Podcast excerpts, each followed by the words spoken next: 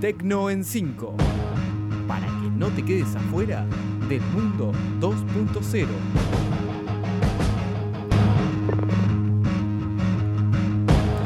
Bienvenidos a Tecno en 5, donde te cuento 5 noticias de tecnología en 5 minutos. Hoy vamos a hablar de Facebook que modifica su feed de noticias, de la ola de renuncias en Google, Facebook y Twitter, de los 10 años de cárcel por difundir noticias falsas en Malasia, de Instagram que cambia de nuevo su algoritmo y de Telegram que llegó a los 200 millones de usuarios. Así arrancamos. Número 1. Y empezamos hablando de Facebook que modifica su feed de noticias. El feed de noticias de la red social está a punto de cambiar. Luego de que hace algunos meses se anunciara que se iba a dar prioridad a las noticias locales, el cambio se hará efectivo en todo el mundo.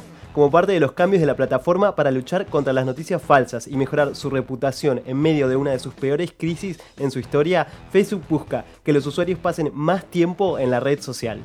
El cambio surge en medio del movimiento Delete Facebook, que llama a los usuarios a borrar sus cuentas de la red social como resultado del uso inapropiado de datos personales. Número 2. Y ahora hablamos de la ola de renuncias de ejecutivos de seguridad en Google, Facebook y Twitter.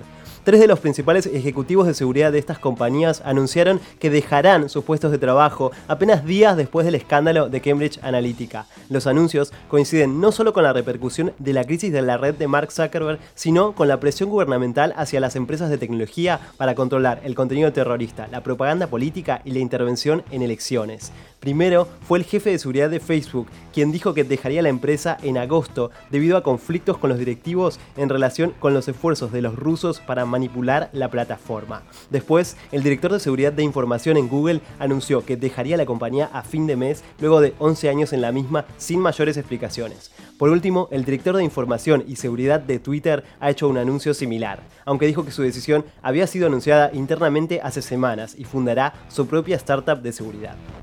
Número 3.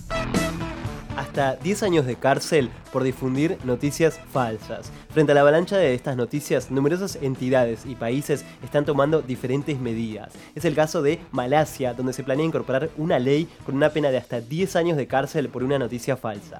El proyecto dice que cualquier persona, incluidos los extranjeros, que infrinjan la ley del país publicando noticias falsas, pueden enfrentar un castigo siempre que lo que se publique se relacione con el país o con sus ciudadanos. La pena incluye un máximo de 10 años de cárcel y hasta 130 mil dólares de multa.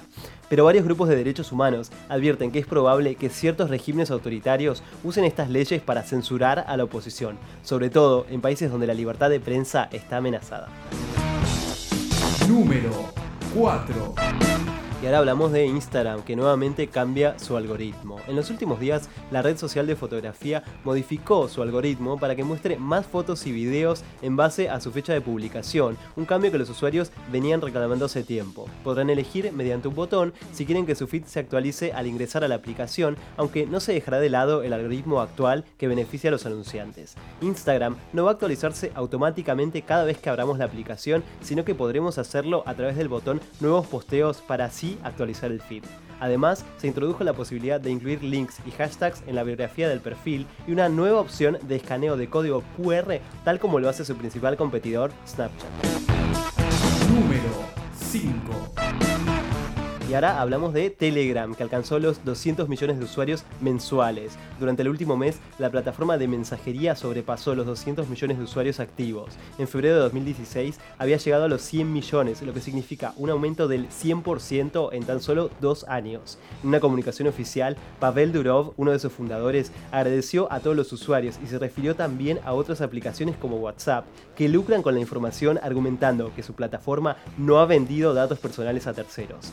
Se relaciona con la presión legal que la aplicación ha sufrido últimamente en Rusia, siendo amenazada con el bloqueo si no entregaba sus claves de encriptación. Ante esas amenazas, Durov aseguró que Telegram seguirá protegiendo la libertad y la privacidad. Esto fue Tecno en 5.